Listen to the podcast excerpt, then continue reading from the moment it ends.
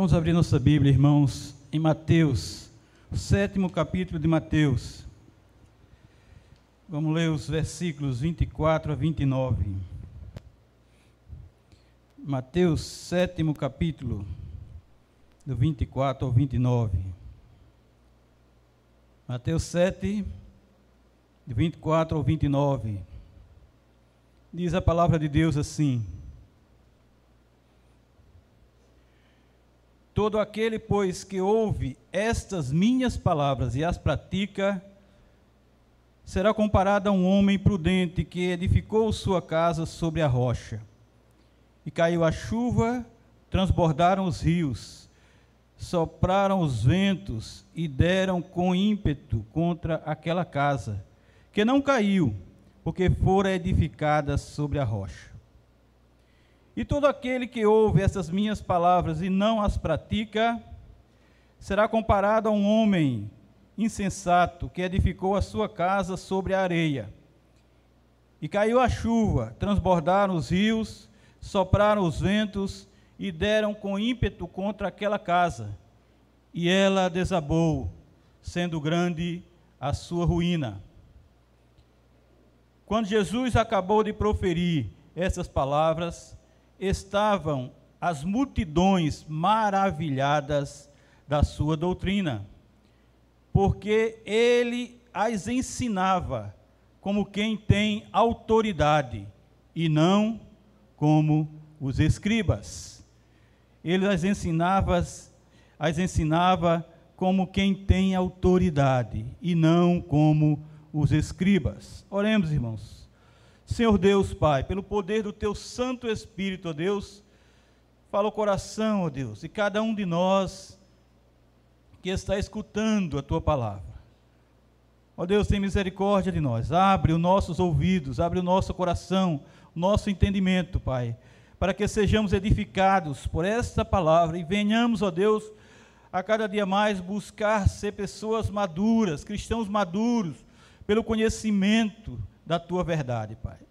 Nós te agradecemos, ó Deus, em nome de Jesus. Amém e amém. Irmãos, Jesus fala da importância de ouvir a sua palavra. Jesus estava falando de coisas maravilhosas aqui nos, em Mateus capítulo 7. Coisas tremendas. E ele falando da sua verdade, da sua palavra, da importância de ouvir esta palavra, ele vai impactar o coração daquele povo com esse discurso. Aqui é, é o final do Sermão do Monte. E ele vai impactar o coração daquele povo. Ele vai, sua palavra vai agir poderosamente na vida daqueles que estavam ali escutando, tinham o privilégio de escutar o próprio Jesus ali, ao vivo e a cores. E é interessante, irmãos, que eu lendo um livro, Futuros Homens, que eu ganhei de um pastor, esse livro, de Douglas Wilson, e ele comenta sobre esse texto que me chamou a atenção. Ele dizendo que o povo ficou ali atônito, maravilhado com o ensino do Senhor. O Senhor, como mestre absolutamente obediente à lei de Deus, estava ali, apto para falar, com plena autoridade. Mestres menores, homens pecadores, ele diz: tem duas opções. Uma é do ministério para tolos, uma é do ministério para ingênuos, para as pessoas que ele pode falar o que quiser, dele mesmo, ou de quem quer que seja. E eles não vão estar nem aí, não vão dar nem importância, porque tanto faz, está ouvindo como não. Ele diz: a palavra é ensinada, mas não há obediência genuína, contínua. Por quê? Porque não há interesse dessas pessoas.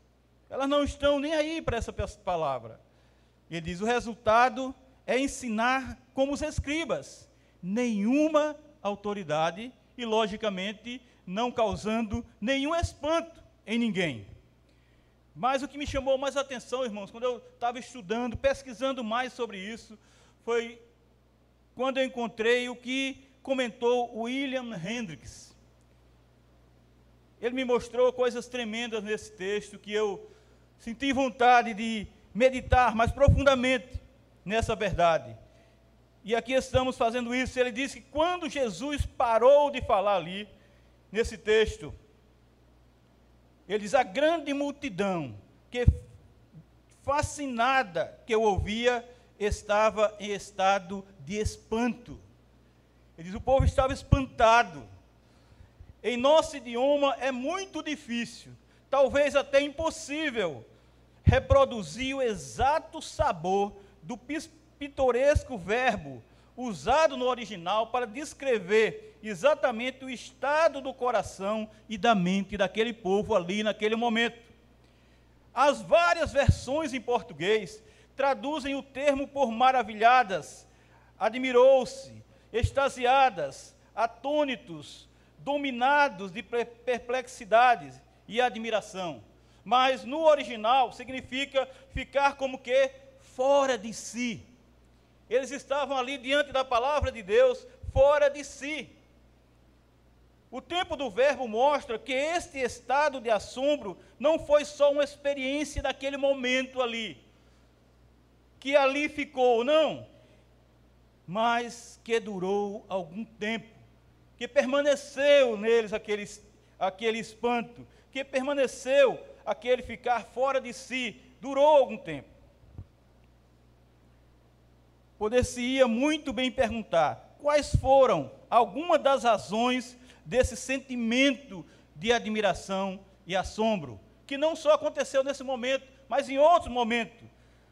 Como diz a palavra de Deus, e chegando à sua terra, ensinava-os na sinagoga, de modo que se maravilhavam e diziam: De onde lhe vem essa sabedoria e esses poderes miraculosos? Não é este o filho do carpinteiro? E sua mãe não é chamada Maria, não se chama Maria? E seus irmãos não são Tiago, José, Simão e Judas, como está lá em Mateus 13, 54 e 55. Mas a pergunta é essa: por quê? Quais foram algumas das razões desse sentimento de admiração e assombro daquele povo? A grande questão, irmãos, o mais interessante nisso tudo é que Jesus falava com autoridade porque ele falava a verdade. E é isso que nós temos que falar.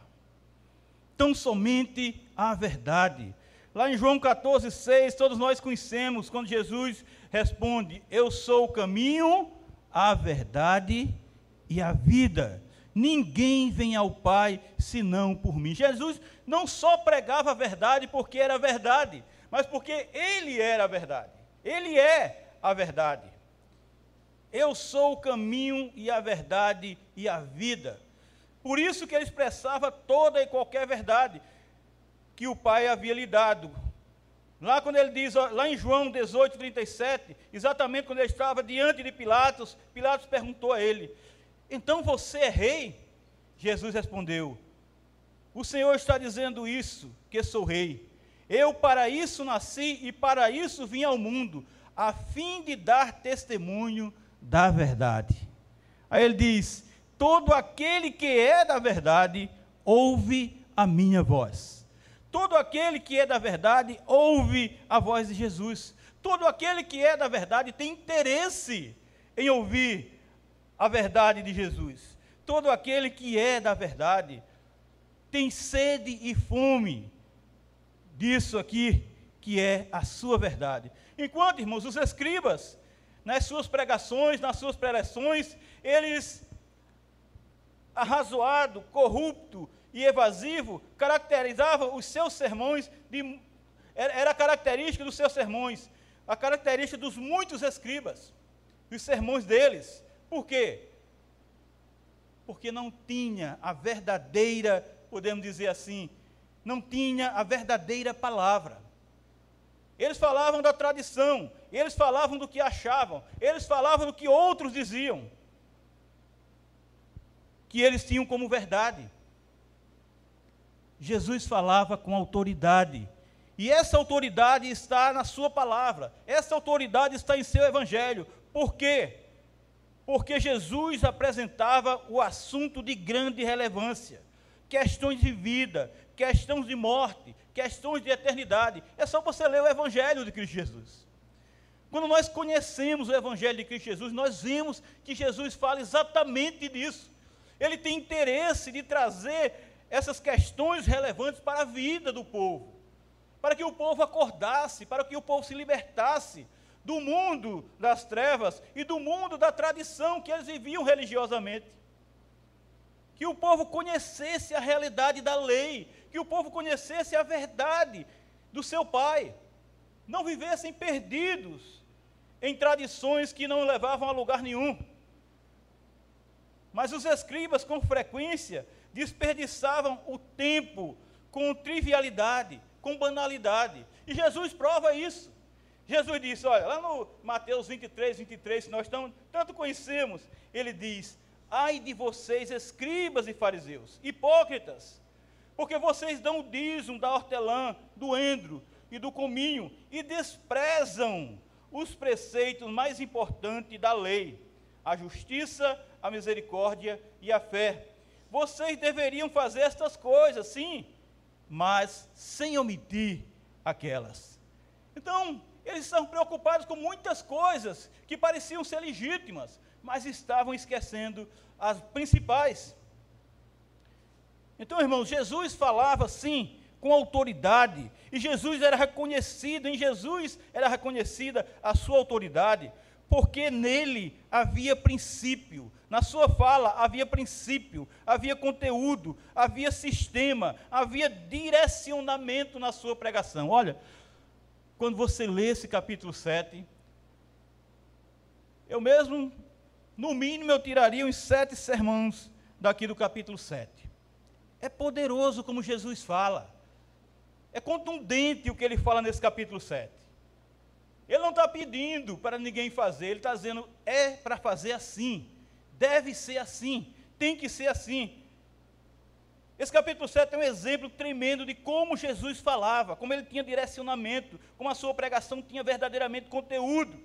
Só que os escribas, com muita frequência, divagavam sem parar, como sempre prova o Talmud deles, livro que contém a lei oral e doutrina, a moral e as tradições dos judeus. O Talmud mesmo prova como, como os escribas divagavam em suas pregações, iam longe, não tinham objetividade, não tinha onde chegar, não sabia onde começava, nem no meio, nem chegar ao meio, nem terminar, porque eles falavam aleatoriamente, sem um princípio, sem sistema, sem direcionamento. Mas Jesus sim. Jesus falava com autoridade, porque ele incitava a curiosidade ao fazer uso generoso de muitas e muitas ilustrações. Jesus tinha interesse de contar muitas ilustrações, de falar coisas desse tipo, para que houvesse verdadeiramente um entendimento. Veja o exemplo. Lá em Mateus 5, de 13 a 16, ele diz: Vocês são o sal da terra. Ora, se o sal vier a ser insípido, como lhe restaurar o sabor? para nada mais presta senão para lançado fora, ser pisado pelos homens. Aí ele diz mais: vocês são a luz do mundo. Não se pode esconder uma cidade situada no alto de um monte. Nem se acende uma lamparina para colocá-la debaixo de um cesto, mas num lugar adequado, adequado, onde ilumina bem todos os que estão na casa assim brilhe também a luz de vocês diante dos outros, para que vejam as boas obras que vocês fazem e glorifiquem o Pai de vocês que está nos céus. Quem é que não entende isso? Quem é que não compreende isso? Ele está falando de maneira clara, irmãos. É uma ilustração que parece que vai complicar a coisa, mas não. Ele está trazendo à luz a sua verdade, a sua palavra, para que o povo entendesse claramente, e para que nós hoje, por meio do seu evangelho, entendamos o que ele quer de nós, o que ele exige em seus mandamentos de nós. Por isso que Jesus falava com autoridade, porque ele falava como aquele que amava verdadeiramente os homens. Ele falava, irmãos, com quem, como quem se preocupa com o bem-estar eterno de seus ouvintes e apontava para o Pai e seu verdadeiro amor. Lá em Mateus 5, 44, 48, a palavra de Deus diz assim: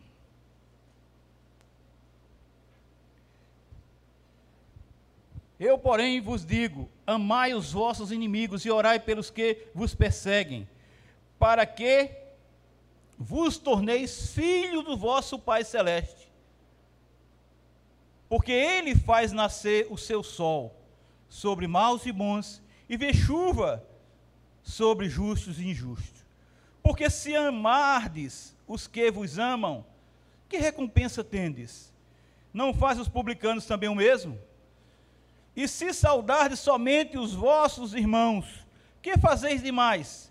Não fazem também os gentios também o mesmo? Portanto, sede vós perfeitos, como perfeito é o Pai. Ele ensina, ele mostra o amor, mas sempre apontando para o Pai. Sempre mostrando o amor do Pai. Sempre mostrando que o Pai está, o Pai é o verdadeiro amor, o grande amor. E nós, irmãos, precisamos aprender com Jesus este amor. Precisamos aprender com Jesus como ele verdadeiramente nos ensina o caminho desse amor. Mas, irmãos, a falta de amor por parte dos escribas é evidente. Quando nós lemos lá em Mateus 23, o versículo 4, que diz assim: Atam fardos pesados difíceis de carregar, e os põe sobre os ombros dos outros, mas ele mesmo, eles mesmos, nem com um dedo querem movê-los. Quer dizer, para os outros, toda tribulação, toda prova, mas para eles, nada. Por isso que não tinham autoridade. Por isso que sua palavra não soava com autoridade, porque não tinha vida, não tinha testemunho, não tinha ação não tinha exemplo. Mas Jesus falava com autoridade, porque sua mensagem vinha diretamente do coração e da mente do seu Pai. Lá em João 8, 26 está escrito: Muitas coisas tenho para falar e julgar a respeito de vocês, porém, aquele que me enviou é verdadeiro, de modo que as coisas que dele ouvi essas digo ao mundo. Eu não estou falando de mim mesmo, disse. Aquilo que ouvi do Pai, é isso que eu prego ao mundo. É esse o meu sermão, que ouvi do Pai. Irmãos, este é o aspecto mais importante, pois é declarado especificamente aqui que as multidões estavam maravilhadas com a sua doutrina porque esta palavra vinha de Deus. Esta palavra era poder de Deus. Esta palavra não era simplesmente palavra de homens, como Paulo mesmo diz, mas a palavra do Deus Filho, a palavra daquele que ele mesmo diz que trouxe do Pai. Por isso, meus amados, Jesus falava assim, com toda autoridade, porque sua mensagem vinha do mais profundo do seu próprio ser e das Escrituras. Lá em Mateus 7,12 está escrito: Portanto, tudo que vocês querem que os outros façam a vocês, façam também vocês a ele, porque essa é a lei e essa é o profeta, os profetas. E esta, esta é a lei e os profetas. É isso que Deus enviou, foi isso que Deus mandou, foi isso que Deus falou por meio dos profetas. É assim que Deus quer, é dessa maneira. Os escribas estavam constantemente aproveitando fontes falíveis, citando outro escriba, citando qualquer um deles, porque ele não tinha palavra própria. Ele não conseguia tirar as palavras de dentro de si mesmo, porque eles não tinham isso. Mesmo ele conhecendo a lei, eles não citavam a lei como a verdade que Cristo cita, como a interpretação que Cristo verdadeiramente dava. Por isso que havia entre as multidões, não era somente entre um povo, algum, algumas pessoas, não. As multidões reconheciam a autoridade de Jesus e reconhecia a falha dos escribas. Reconhecia que a autoridade dele não tinha nada a ver com o que os escribas pregavam. Era a autoridade de quem tinha a palavra, a autoridade de quem era a palavra. Jesus extraía de si mesmo, pois ele é, era, é e sempre será a fonte das águas vivas. Lá em Jeremias 2,13 está escrito assim: Porque o meu povo cometeu dois males, abandonaram a mim a fonte de água viva e cavaram cisternas, cisternas rachadas, que não retêm a água. O Senhor é a fonte de água viva. Por isso que ele falava com toda autoridade. Por isso que ele falava saciando a sede daquele povo que tanto carecia de sua sede saciada. Os mestres da lei, os estudiosos, os, juda os estudiosos judaicos daquela época eram instruídos para profissionalmente desenvolver, ensinar e aplicar a lei do Antigo Testamento. A autoridade deles era rigorosamente humana e tradicional. Os saduceus eram mais mundanos do que os fariseus e dados inclusive à política. Não eram teologicamente ortodoxos. Eles não tinham profundidade na palavra de Deus, na verdade de Deus. Navegavam, entre outras coisas, negavam, entre outras coisas, a ressurreição, os anjos e os espíritos. Os mestres da lei citavam outros rabinos, a fim de apoiar seus ensinos, ao passo que Jesus falava com autoridade divina. Autoridade cívica e religiosa, irmãos, era exatamente o que os escribas tinham, mas a palavra grega exousia também significa poder sobrenatural.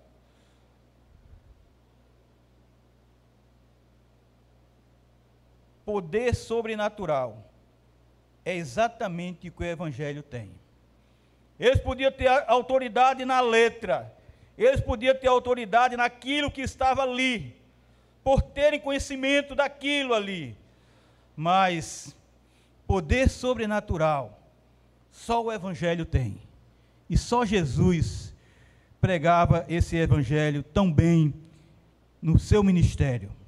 Lá em 1 Coríntios, capítulo 2, nos versículos 4 e 5, está escrito: Paulo diz: A minha palavra e a minha pregação não consistem em linguagem persuasiva de sabedoria, mas em demonstração do Espírito e de poder, para que a fé que vocês têm não se apoiasse em sabedoria, sabedoria humana, mas tão somente e exclusivamente, acrescento eu, e primordialmente no poder de Deus.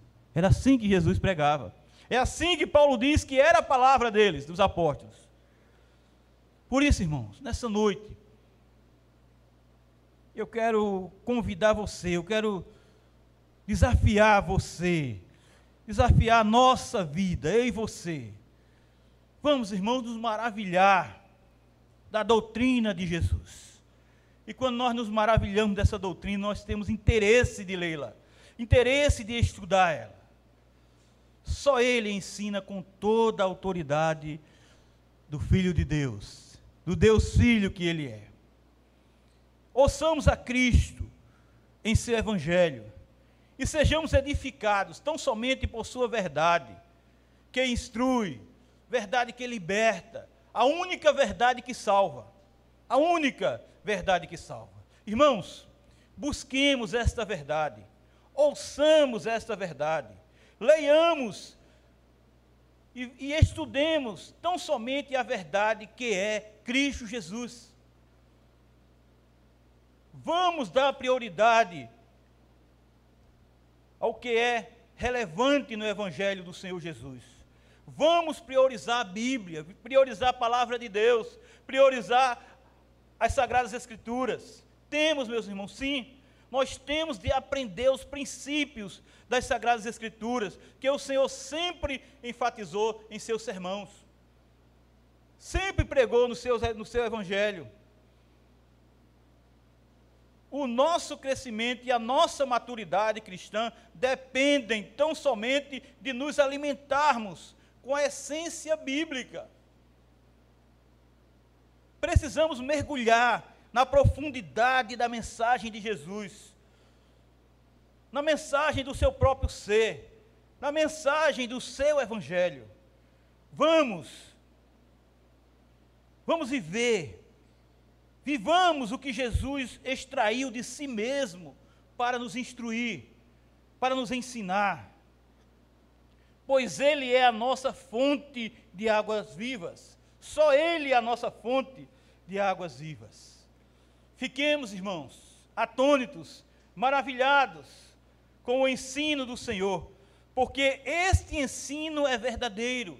Este ensino é sim o poder de Deus, o poder divino para a nossa vida. Rendamos graças ao Senhor, porque Sua mensagem vem a nós diretamente do coração e mente do Deus Pai. Rendamos graças ao Senhor, porque Sua mensagem não vem de homens, ela vem a nós diretamente do coração e mente do Deus Pai, porque é a sua palavra. Não é a palavra de Gilberto, não é a palavra de Joabe, não é a palavra de Davidson, não é a palavra de Edilson, não é a palavra de Robson. É a palavra de Deus. É a palavra do Deus Pai. Nós somos, sim, irmãos, bem-aventurados, porque por meio das sagradas escrituras percebemos a autoridade de Jesus ministrando à nossa vida, ao nosso coração. Nós vemos, mas não somente vemos, mas nós sabemos que aqui está a autoridade de Jesus. Aquele povo viu ao vivo e a cores, e nós vemos por meio da sua, do seu evangelho, da sua palavra. Nós vemos a sua palavra poderosa, nós vemos a sua autoridade por meio da Bíblia. Lá em Mateus 28, 18 e 17, diz assim: Jesus confirmando tudo isso. Jesus confirma dizendo assim: E quando viram Jesus, o adoraram, mas alguns duvidaram. Jesus, aproximando-se, falou-lhes, dizendo: Toda autoridade me foi dada, nos céus e na terra. Toda autoridade me foi dada no céu e na terra. Que Deus aplique essa palavra ao seu coração, meu irmão, minha irmã.